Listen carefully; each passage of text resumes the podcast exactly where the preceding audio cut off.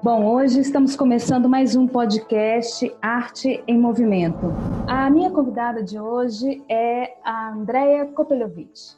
Andréia é professora da Universidade Federal Fluminense em Dança e Performance, dirigiu a Companhia Gaia Dança Contemporânea e dirige o coletivo Estudos da Peste. Ela também coordena os projetos de pesquisa, teatro, criação, linguagem e resistência e linguagem na cena, e linguagem, arte e budismo. Atualmente, ela desenvolve pesquisa de pós-doutorado na Universidade do Porto, em Portugal. Bom, seja bem-vinda, Andréia. Muito obrigada por aceitar o meu convite. Oi, Lu. Muito obrigada pelo convite.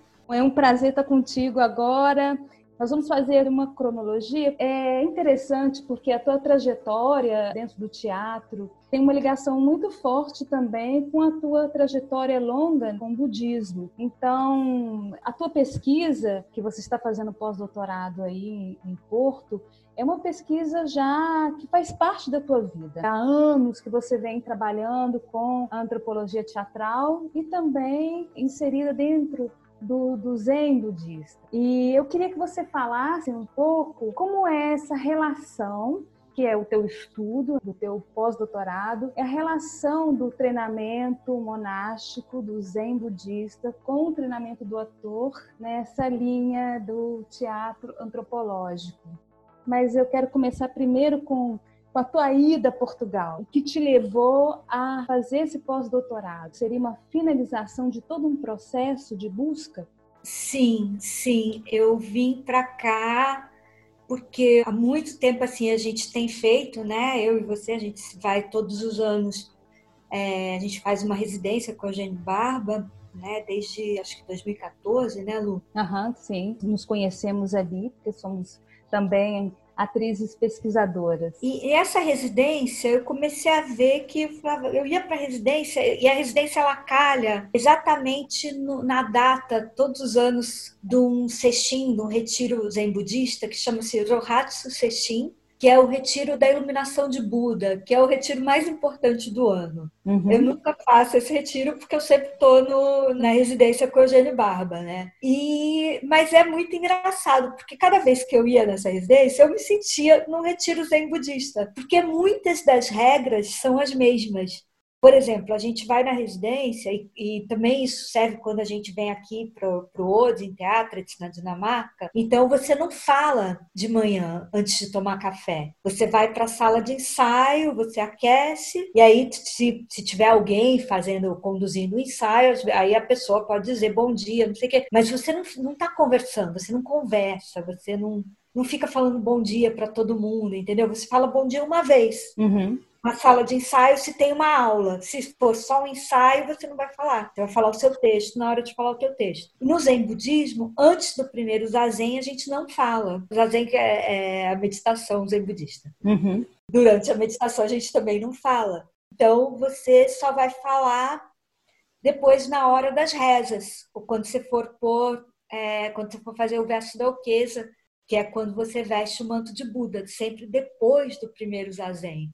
Então, nesse primeiro zazen, é tempo que você acorda, que você se arruma, que você vai ao banheiro, que se você precisa, você arruma sua cama, não sei o quê, todo esse tempo você está em silêncio, você está com você mesmo, sabe? Abrindo esse espaço para o dia começar, abrindo esse espaço de silêncio, que é onde começa tudo, né? Então, se eu vou fazer um trabalho teatral, se eu vou usar o máximo da minha criatividade, eu abro esse espaço dentro de mim eu silencio todo o resto. Eu não vou ficar aqui pensando no cartaz que eu tenho que fazer ou na conta que eu tenho que pagar. Não, eu silencio e começo. Então, esse silêncio matinal é uma das, uma das primeiras coisas que me chamou muita atenção. Aí, no, no caso da residência em Brasília, né, dessa residência do Odin, que é promovida pela Tal Filmes, né, eles usam o sino. Aqui na Dinamarca não tem o sino, mas lá lá tem. Então é muito engraçado, porque o, no Zen o sino é toda, toda a comunicação no retiro, no, num templo, é feita a partir do sino. E aí, para acordar, eles acordam a gente com o sino, tanto no Zen, no retiro Zen, quanto no, na residência em Brasília. Então começa tudo a ser muito parecido. O rigor com que a gente, por exemplo, se eu vou participar de uma cerimônia zen, você vai fazer um retiro de treinamento, por exemplo. Eu faço muitos retiros de treinamento. Todo ano eu vou para retiro de treinamento zen. É assim, você vai fazer uma cerimônia, né? Então, uma, uma reza por exemplo, a reza de Ano Novo. Então, na reza de Ano Novo, começa a nossa mestra, monja Koiroshi, ou algum membro, algum monge, cantando o sangue, que é para fazer a limpeza do ambiente. Então, a primeira vez que a gente teve que cantar sangue nessa cerimônia. A pessoa que teve que cantar sangue, ela varou a noite estudando sangue, que é, que é a parte da liturgia, né? Então, ela precisou aprender a letra, eu queria cantar sangue também, eu não cantei, mas eu estudei. Então, para aprender a letra, para aprender a melodia, para aprender a, a, o deslocamento, a posição das mãos, tudo você tem que aprender e tudo você tem que aprender com muito rigor. Todos os mestres zens são muito rigorosos. Por quê? Porque isso é a plena atenção. A plena atenção é parte do caminho óptimo para a iluminação. Então a gente tem que ter plena atenção correta. Então você tem que fazer as coisas com plena atenção. No teatro a gente tem que fazer tudo com plena atenção. Então, é, é, são muitas similaridades. Quando você vê o Eugênio Barba trabalhando junto com a Julia Valley, tem essa, essa plena atenção, essa concentração, tipo assim, intensa, inteira. Eles estão inteiros ali.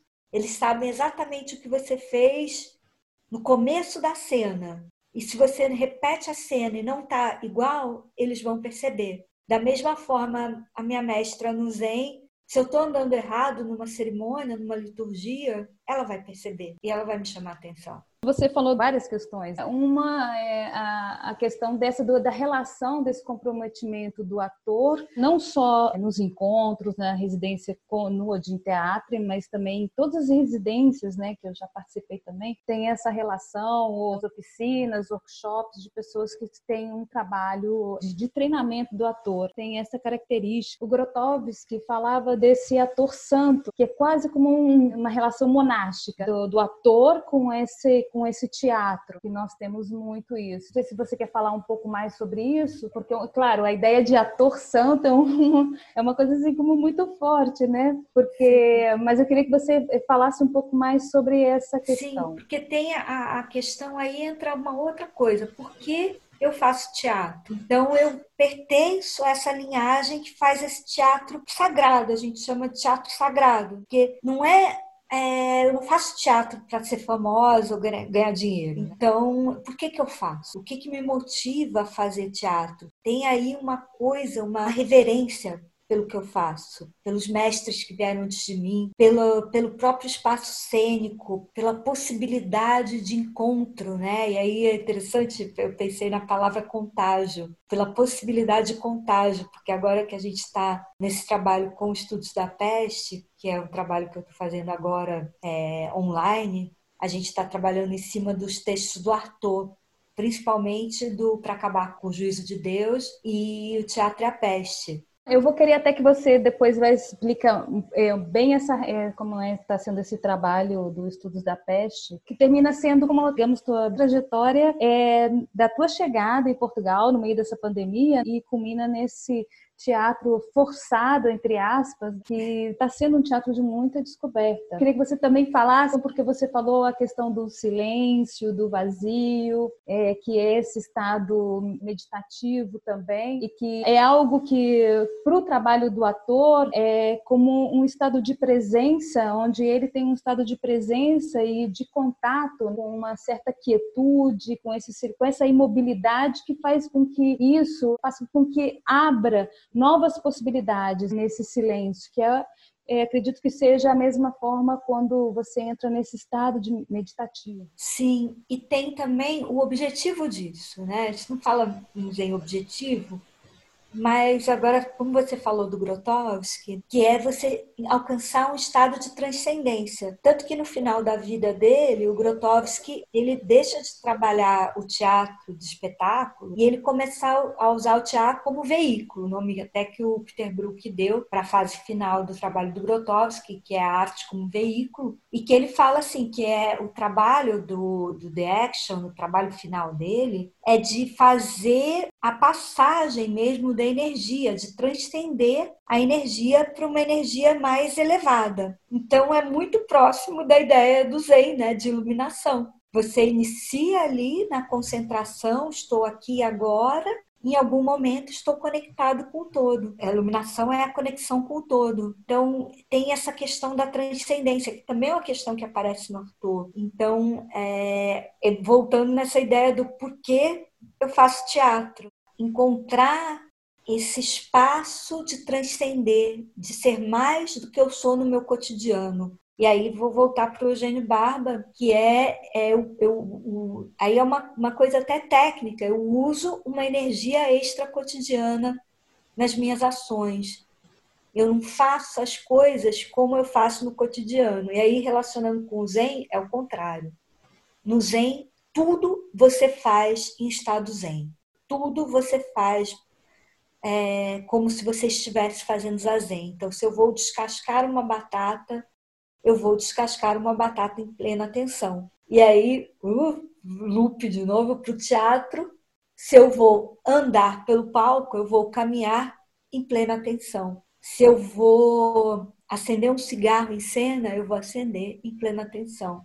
Se eu vou tirar e colocar o óculos, eu vou fazer em plena atenção. E aí eu lembrei da, da, do exemplo de ação física do Grotowski, né, quando ele fala do cachimbo, que ele conta que ele é, ele dá um exemplo de ação física, que alguém faz uma pergunta meio difícil para ele numa palestra, numa conferência.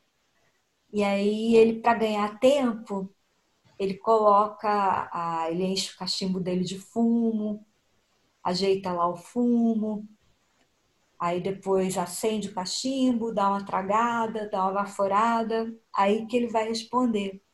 Então, tudo isso que ele faz tem um porquê no Zen, tudo que eu faço, o porquê é o porquê de estar aqui agora, simplesmente isso.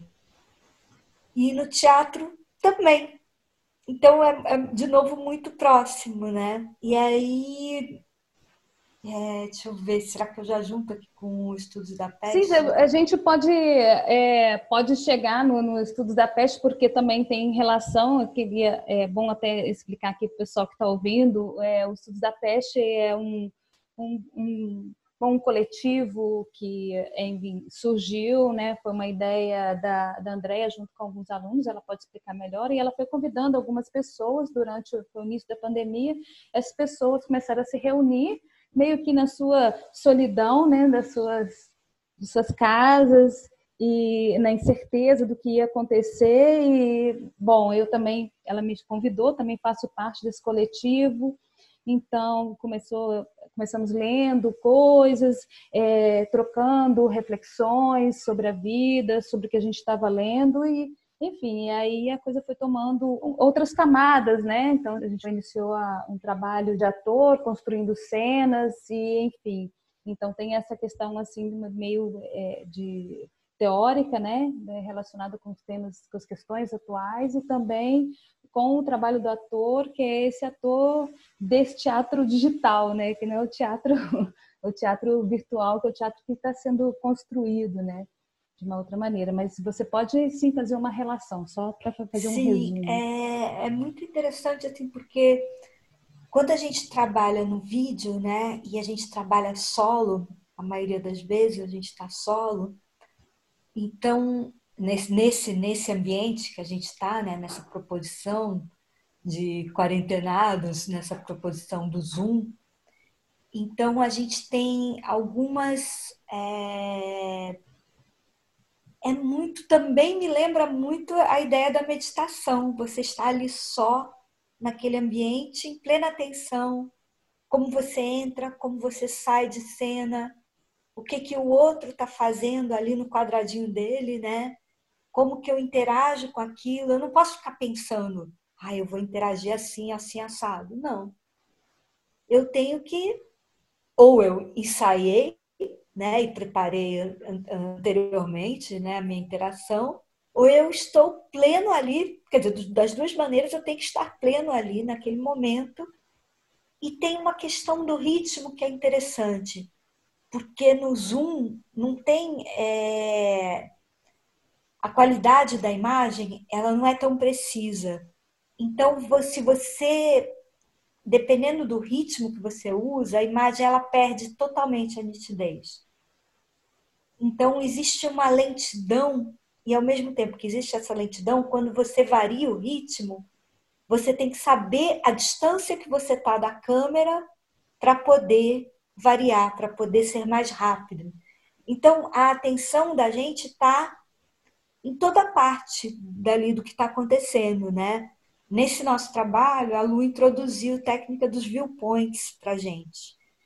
E é muito interessante, porque os viewpoints é exatamente isso. Tudo está interligado todas as coisas, o som, a imagem, os outros participantes, a questão técnica, as coisas que estão no seu ambiente, se a gente está filmando no quarto, então o que, que tem no meu quarto? A luz, a janela, o barulho que vem de fora, o barulho que vem de dentro, se eu uso ou não o meu microfone por conta disso, é, quando que eu posso falar, quando que eu não posso. Então, são milhões de questões que talvez a gente em cena não se dê conta da, dessa gama, porque a gente em cena a gente tem menos autonomia, a gente se dirige menos, né? A gente conta mais com o diretor de fora.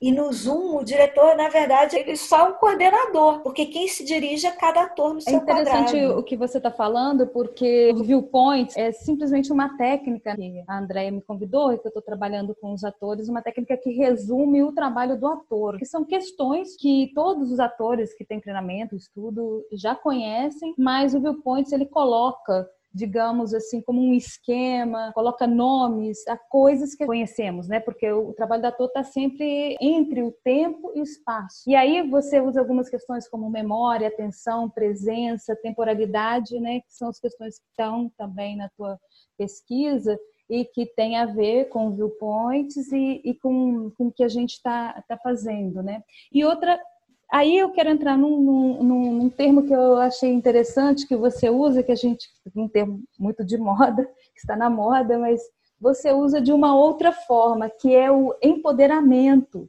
que é, seria o empoderamento desse, da, desse artista, né, da qualidade do trabalho do ator.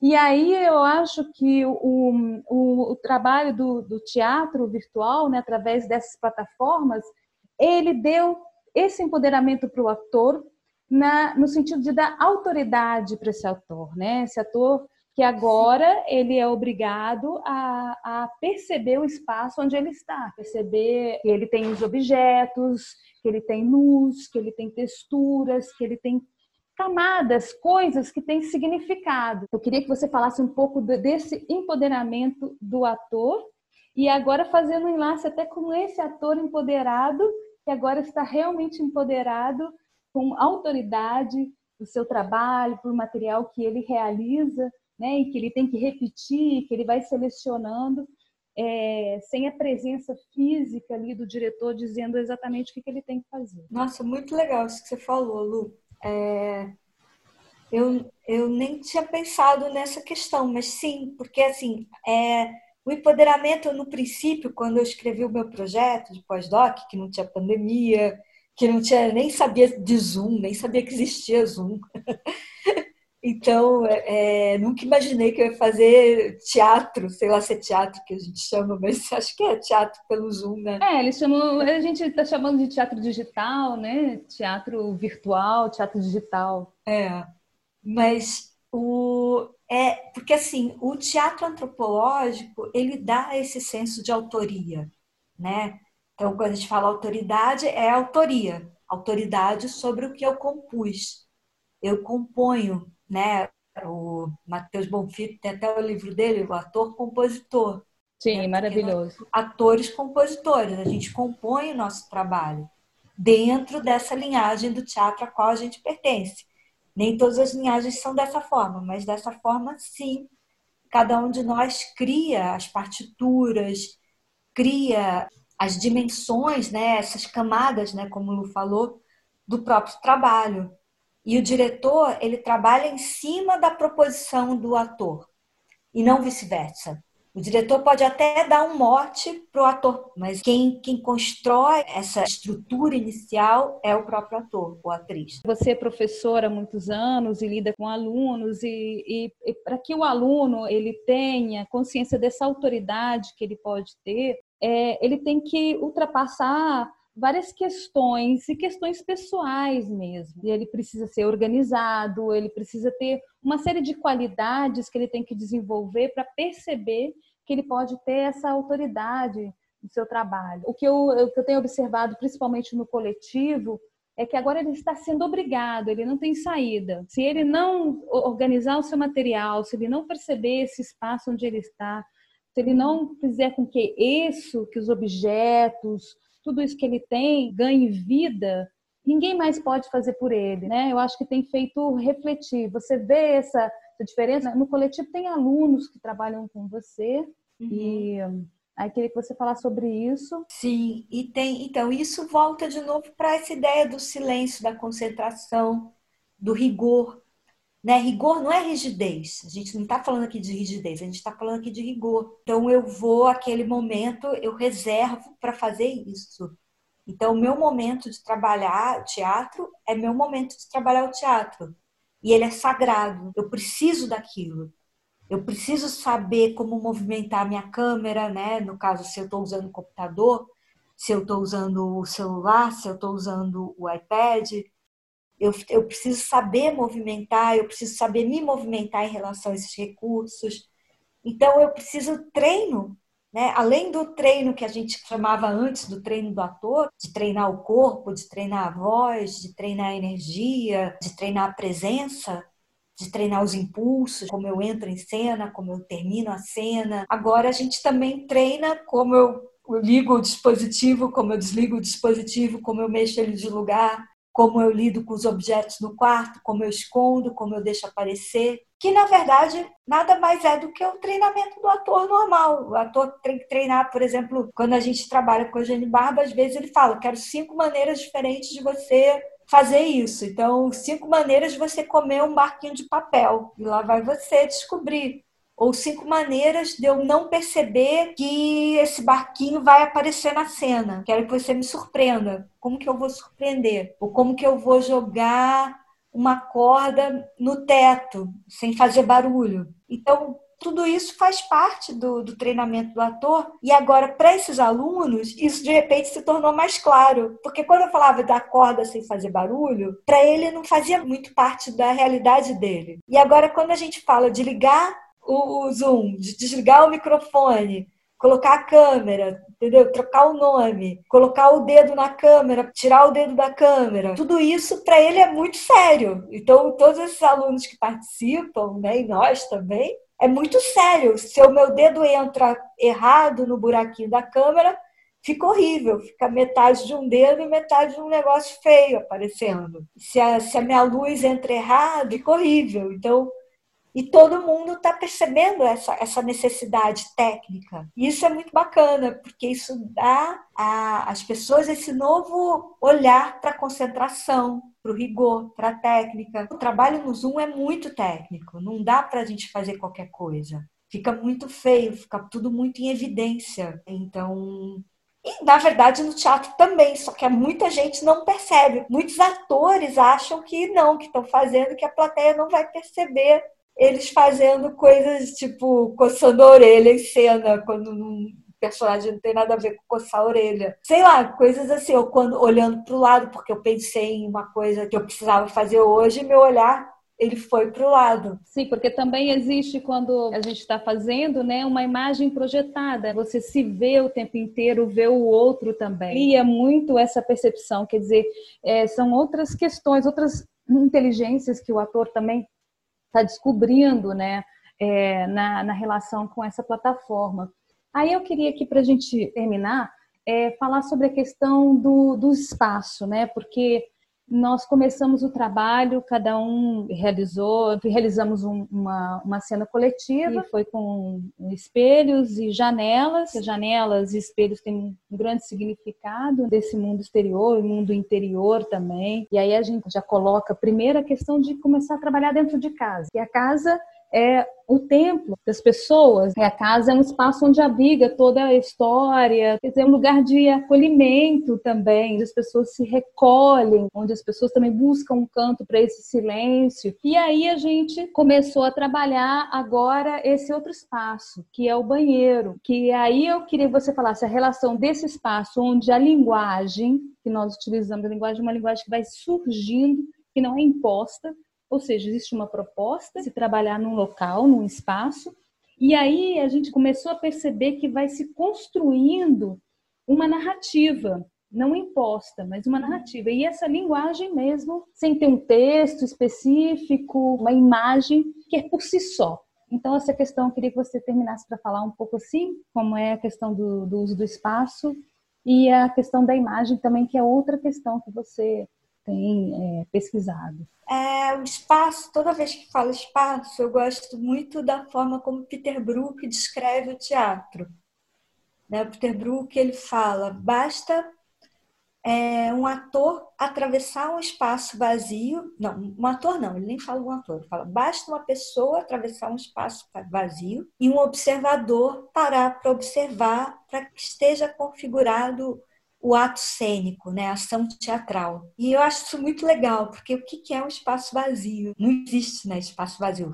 Qualquer espaço, ele, um palco não é um espaço vazio, ele pode estar até esvaziado, pode não ter nada, mas tem a madeira, a rotunda, tem o fundo, né? Então a rua tem todo o barulho, né? Então como que eu crio esse espaço vazio, né, que o Peter Brook fala? Como que eu esvazio um espaço de sentido? eu esvazio o espaço do sentido banal dele. Não vou nem usar a palavra cotidiana, mas banal. E de repente aquilo se torna um, um, espaço sagrado. Então o banheiro agora ele se tornou um espaço sagrado, né? bem artodiano, a gente em cima um pouco dos textos, desse, principalmente desse texto, para acabar com o julgamento de Deus. O Arthur, ele fala, ele tem um poema que ele fala da, da merda, não sei o quê.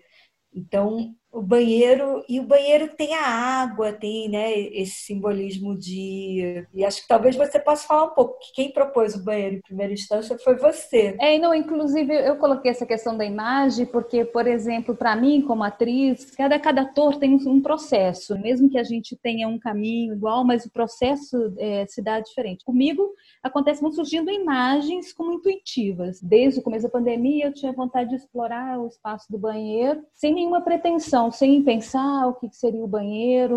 Conversei né, com o coletivo e da gente fazer essa ideia e a gente está fazendo essa experimentação.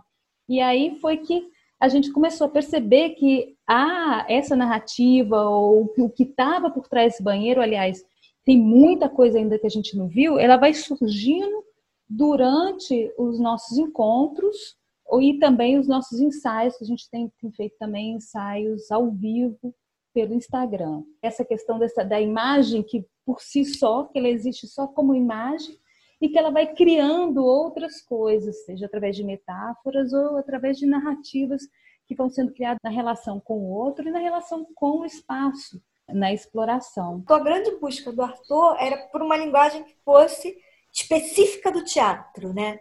Ele tinha essa coisa de não, não ser uma linguagem do texto. Então, qual é a linguagem do teatro? E sem pretensão, a gente cada vez, acho que a gente está se aproximando mais do Arthur. O Arthur, uma época, ele ficou abrigado na casa de uns amigos, e aí ele falou: Eu não consigo mais escrever, eu não consigo mais nada, eu não sei mais escrever, eu não sei mais o significado das palavras. E aí os amigos dele tinham uma filhinha pequenininha e ela falou assim: Você não sabe escrever? Ele falou: Não sei mais. Ela falou assim: Eu te ensino, eu tô aprendendo. E aí ele foi com ela comprar um caderno de caligrafia. E aí ele escreve, nessa fase, ele escreve muito esses poemas, dá, dá, dá, quá, quá, quá, que era, na verdade, ele fazendo caligrafia com a filhinha dos amigos. Nosso tempo é, já está acabando aqui do nosso podcast. Espero poder voltar de novo. Queria que você falasse rapidamente aí que a gente tem do perfil do, do Estudos da Peste, para a gente terminar aqui e a gente poder fazer de repente um mais para frente, né, André? Seria um prazer. Então a gente está aqui fazendo caligrafia, né? E estamos fazendo caligrafia no banheiro nesse momento. E a gente tem um canal no Instagram que chama-se Estudos da Peste, arroba Estudos da Peste. E fazemos apresentações lá todos os domingos, às quatro da tarde. No às quatro da tarde, hora do Brasil, porque também tem o, tem pessoal que está em Portugal, né? André está em Portugal, o Vitor também, que é um músico, está em Portugal. Noite. E Espero que vocês apareçam lá no nosso perfil, curtam o nosso trabalho. Temos alguns vídeos publicados no YouTube. Você pode falar qual que é o YouTube do, do grupo? Então, a gente, tá, a gente tem os vídeos de conversas publicados no YouTube, no canal do Todas as Artes, Todos os Nomes, todos os encontros intelectuais nossos. E agora, os vídeos eu estou publicando no meu canal, André Kopeljovic.